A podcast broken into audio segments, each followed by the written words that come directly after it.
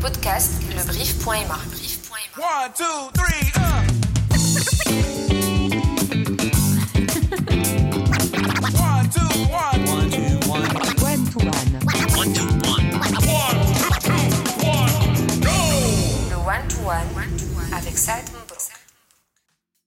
Salut à toi, chers auditeurs et auditrices. Mon invité d'aujourd'hui fera l'objet d'un épisode one to one très spécial. Nous n'abordons pas réellement un sujet, mais un parcours. Mon invité nous fera un voyage dans le temps depuis 2010, année de son arrivée au Maroc depuis le Cameroun, et je précise que son voyage a duré deux ans. Dix ans plus tard, il est l'une des voix de radio marocaines qui font vibrer les décibels via son émission Zig Zap. Mon invité d'aujourd'hui est Teddy Pato. Shukran, Kouya. Salam alaikum. D'emblée, on voit qu'en 10 ans, il s'est très très bien intégré et euh, on a eu la chance de se rencontrer euh, après des années de de me vois-tu, je Ouais. te vois sur internet Ouais. et j'ai été très content de faire une émission avec lui. Donc encore une fois, c'est un épisode one to one plein d'inceptions. C'est moi qui a été invité chez lui et lui me, me vient inviter chez nous. On verra comment on va s'arranger.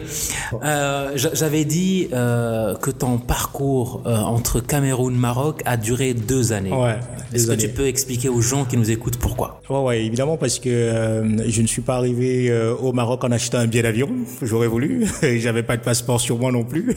Et donc, du coup, euh, la meilleure façon de découvrir ce merveilleux pays était euh, était de faire la route à pied. J'ai envie de dire entre guillemets. Et Quand je dis à pied, c'est-à-dire que partant du Cameroun, il fallait traverser le Nigeria, le Niger, l'Algérie pour arriver au Maroc.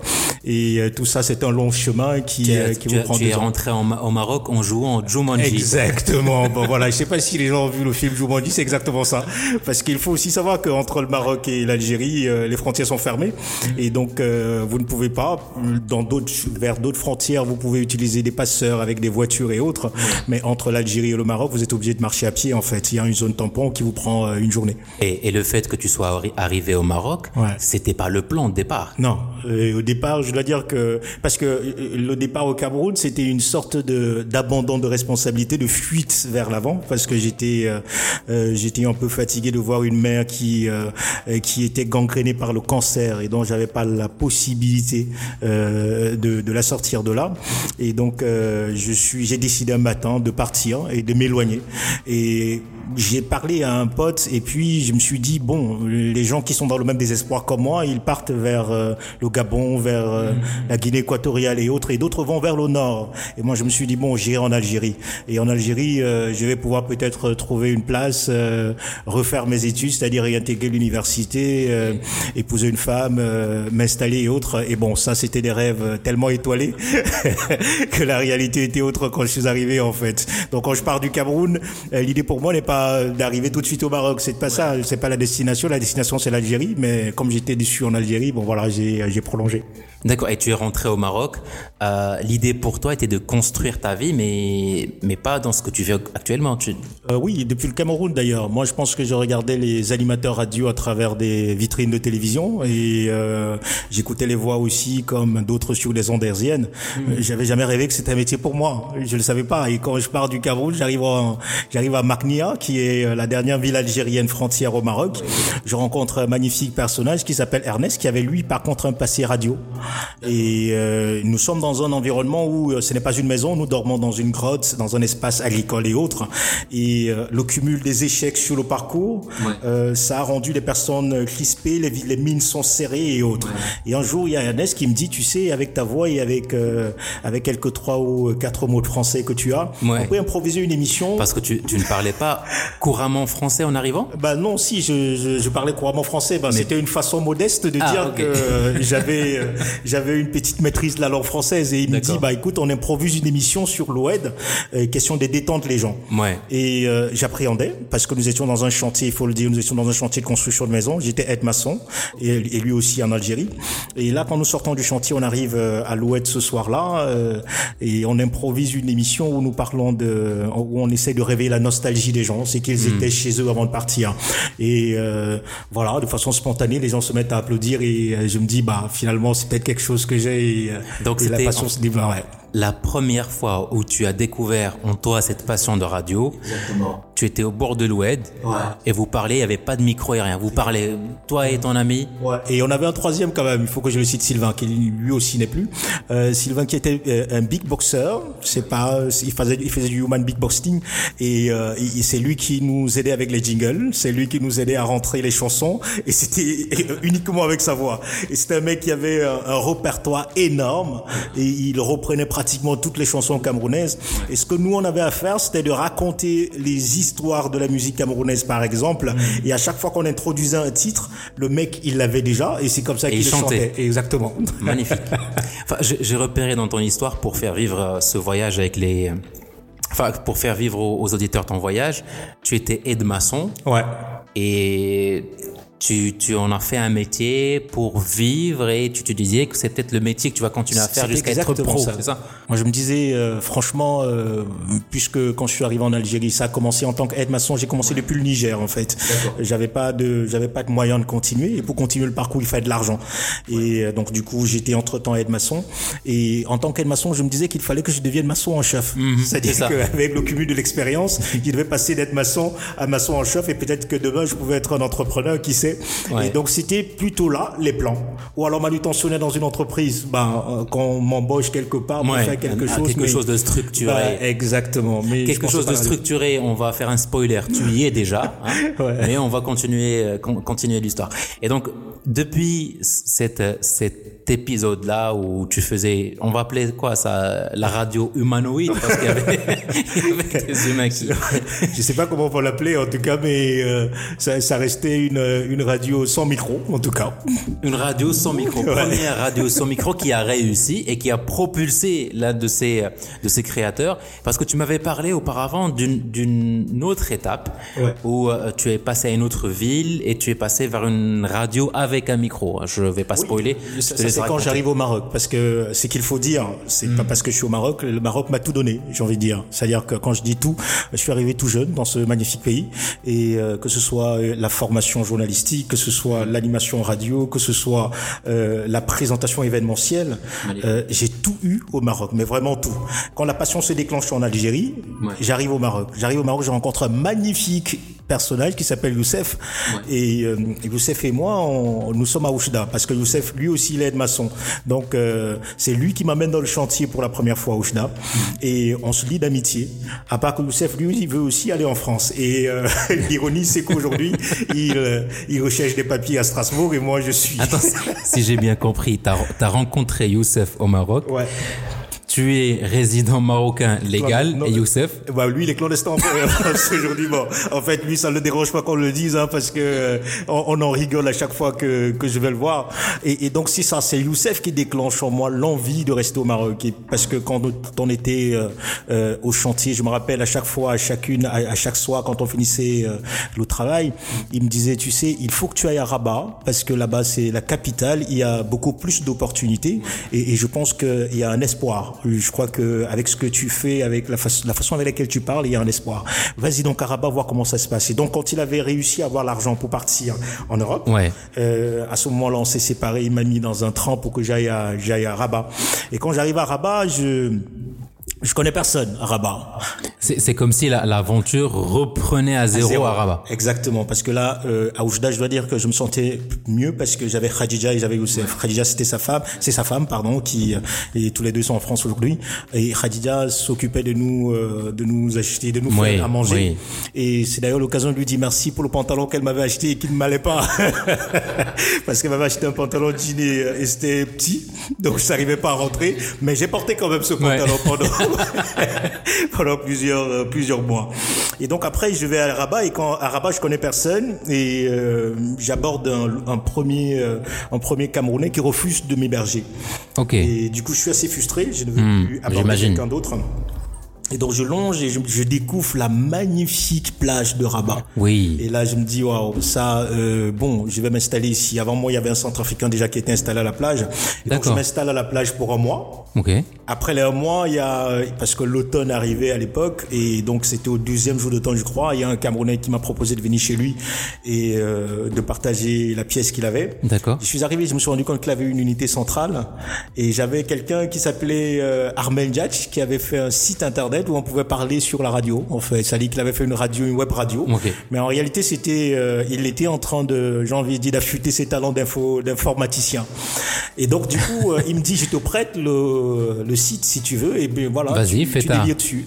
Et je vais à la Médina de Rabat. Je me rappelle, j'étais allé à Temara ce soir-là. J'avais travaillé dans un chantier et euh, pour la première fois de ma vie, j'étais payé à 100 dirhams la journée. Je me suis dit, ah bah t'es dit, c'est l'occasion Ah. d'avoir un micro. C'est l'occasion d'investir. Exactement. je suis allé à la Médina de Rabat et j'ai acheté un micro à 50 dirhams. Revenu, j'ai branché sur euh, sur l'unité centrale et, Et ça, c'était, c'était en quelle année? C'était, je pense, on devait être dans les années 2013 déjà, 2014. 2013, 2014. Qu'est-ce qui s'est passé? Parce que je ne voudrais pas citer de marque, mais aujourd'hui, tu es dans l'une des plus grandes et plus anciennes radios du Maroc. Et, euh, tu es au journal, tu as une émission propre à toi, et tu as même été propulsé par une icône marocaine dans tout ce qui est journalisme. Ah, exactement. Qui fait Qui fait une radio de- de- que- Comment ça s'est passé? La témérité simplement et euh, ça, ça se voit, ça se sent qu'il y a, il y a la volonté, il y a la magie de l'envie et, et, et- et la magie de cette persévérance. Comment tu as, quand tu as, ah, de la sauce à dire, comment tu as fait pour, euh, Et j'ai- j'ai euh, j'ai vraiment euh, la première chose c'est que j'y ai cru. J'avais ce qu'on appelait une volonté intime. D'ailleurs, beaucoup de mes potes, je, je vais Ouais. te raconter une petite histoire derrière. J'avais euh, le jour que j'avais dit que je devais travailler pour mais je, je dormais encore à la plage. C'était euh, quand même quelque chose de Ouais. d'incroyable à l'époque. Oui, mais- Et mon pote avec qui j'étais, puisque j'étais tellement dans l'envie de la radio que je soliloquais, c'est-à-dire que je m'asseyais sur les galets, je Ouais. j'improvisais des interviews dans ma tête et autres. il se disait que je délirais déjà.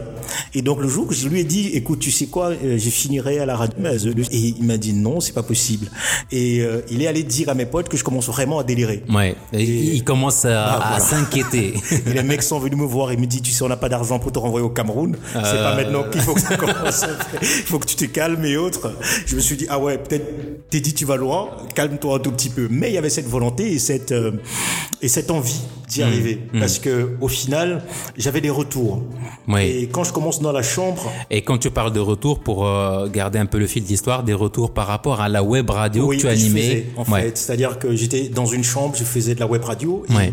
Les gens m'écoutaient, je ne le savais pas, parce que le lien euh, se partageait dans la communauté. D'accord. Je faisais une émission qui s'appelait Couleurs du Sud. Et ça restait dans le même Ouais, tempo. c'est- pas comme si on regardait ça sur Facebook Non, ou Instagram. On peut pas voir combien de likes ou autre. Donc, euh, Exactement. Et donc c'était de bouche à oreille. Et un jour, j'arrive euh, au centre culturel africain et je rencontre Parfait Chungori qui m'écoutait et que je savais pas. Eh ben. Il me dit, écoute, le son n'est pas bon, ce que tu fais, mais tu dis des choses qui sont intéressantes.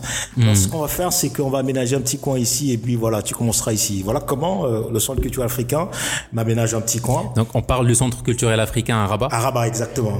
Et ils t'ont aménagé un coin pour que tu puisses. euh, Ouais, et ils m'avaient donné une petite chambre parce qu'ils avaient, euh, ils avaient un local et ils m'ont donné une Génial. petite chambre et puis euh, j'ai aménagé, j'ai insonorisé la chambre avec les faut savoir Oui, un- ouais, le classique, Ah, voilà, le classique. exactement.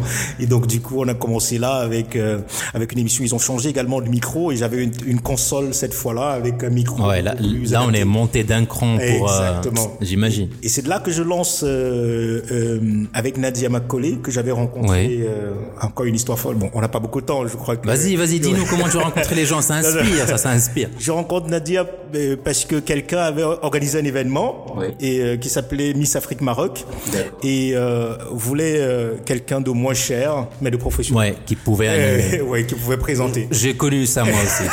Il vient donc me chercher et moi j'ai vraiment besoin de la scène parce que ça Ouais. aussi c'est un pan de, de ma Ça propulse, ouais. Exactement. Et il me dit bon, écoute, tu vas présenter cet événement et voilà, à la, à la fin, je vais te donner 300 dirhams. Je lui dis bon, il n'y a pas de problème.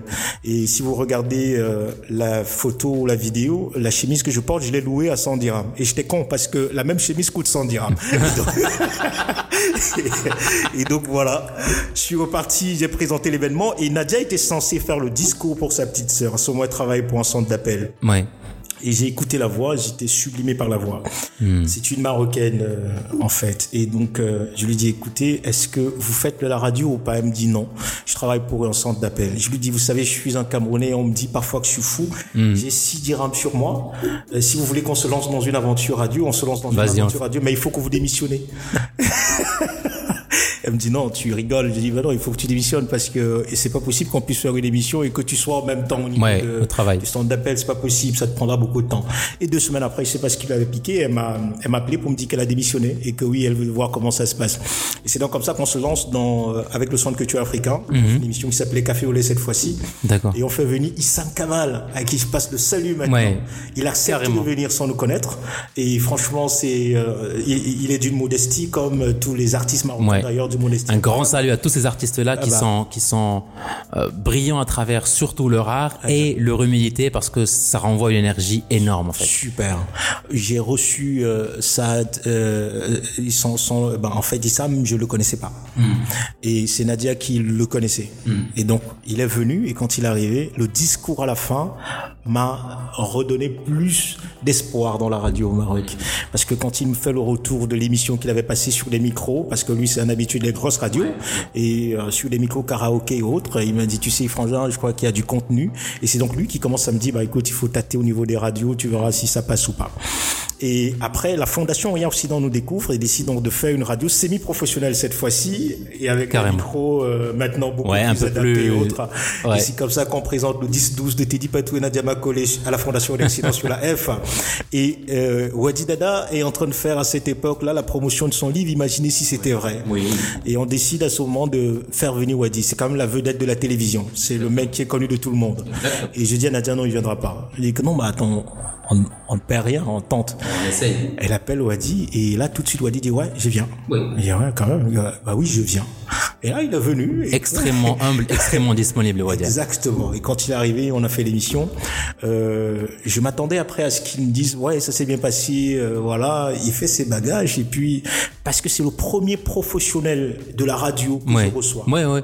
Euh, je, je n'ai jamais reçu un professionnel de la radio. Donc Donc tu te dis que c'est le moment ou- jamais de, de prendre un retour en fait. Et il fallait que c'était super important. C'est ce que je lui dis chaque jour de ma vie. Je lui dis c'était ton retour était pour moi le retour le plus attendu parce que les artistes euh, l'âme est émotionnelle. Ouais. Et une fois que Ouais. Tu les fais rire, ils te disent ça s'est bien passé. Mais avec un communicateur comme toi, on- après le retour, C'est la- technique. La, critique elle est beaucoup plus constructive. Et puis et Wadif Sini, il me dit rien du tout, il remballe ses trucs et il met dans son sac. Et je me dis purée, t'es dit arrête la radio maintenant et vas-y chercher un Zodiac et va en Espagne. T'as plus rien à faire et arrête la radio. C'était l'une des plus nuits, les nuits les plus euh, les plus difficiles de ma vie parce que je n'ai pas dormi. J'avais. Oui parce que t'avais t'a- t'avais cette attente là en fait. Et spontanément, je ne voulais pas euh, que Lui ce poser soit- la bah question. Non, je voulais pas lui Ouais. poser la question. Je voulais que de façon spontanée, qu'il me dise après que ça s'est bien passé, comme Mm. ça se passe avec les autres. Mais non, lui, il est parti, il m'a rien dit. Et euh, j'ai pas dormi, j'avais une nuit blanche. À part que le lendemain, je reçois un coup de fil et il me dit, tu sais quoi, Frangin, il faut que tu viennes faire des... Je comprends pas. Je lui dis non, euh, c'est pas possible. Je dis non, il faut que tu viennes faire des tests. Ah, mais je- vais, euh, il faut envoyer ton CV ou quoi que ce soit. On va essayer de voir si ça peut passer. Tu viens, tu fais des tests. Et... Après, je dis, ouais, dit, bah, c'est pas vrai. Il me dit, bah non, c'est vrai. Parce que ce qui s'est passé, je pense qu'il y a, euh, il faut que tu, tu, tu, Tu passes à un autre niveau. Exactement. Et c'est comme ça que j'arrive à Dumas. Je, je trouve la magnifique Fatih El Aouni. Je vais faire des tests. euh, j'ai encore son regard posé sur moi. Et puis, à la fin des tests, elle me dit, bon, t'es dit, euh, c'est bon, tu vas rentrer en formation parce que je, je, j'ai besoin de toi en tant que journaliste. Et puis, euh, Magnifique. et vous le savez, c'est une grosse maison de formation. Oui. Et c'est comme ça que l'aventure commence à ces niveaux-là. Tu aurais un dernier mot pour moi, pour toi, pour les auditeurs. Quel serait ton dernier mot? Ah non, mais c'est juste que euh, déjà, euh, je, je n'arrête pas de dire merci. Euh, je n'arrête pas de dire merci déjà pour ceux qui m'écoutent parce que euh, j'ai mis en place une émission et c'est en train de, euh, j'espère, c'est en train de faire son chemin. Encore une fois, je suis dans la patience parce que c'est un chemin en or. Et euh, à toi, je te dis merci beaucoup parce que moi, je te regardais aussi de loin. C'est-à-dire que j'étais spectateur, je te regardais sur Ouais. les comtesses et là, finalement, j'ai réussi à t'avoir sur une émission. J'espère que ça s'est bien passé. Très bien. Et, et donc voilà. Et à tous ceux, euh, à tous tes auditeurs, encore une fois de plus, euh, content d'être là. Il y a une seule chose à faire quand vous, euh, quand vous vous sentez euh, les capacités de faire quelque chose. Oubliez ce qui se dit autour de vous. Ouais. Il faut juste vous concentrer sur l'objectif. Ne clignez pas des yeux et à la fin, euh, ça arrive toujours. Restez concentrés sur vos objectifs. C'était le dernier mot de Teddy Patou. Merci énormément pour ton histoire inspirante et merci à toi, cher auditeur et auditrice, d'avoir atteint ce moment-là du podcast et à très bientôt. Les podcasts, le brief.ma.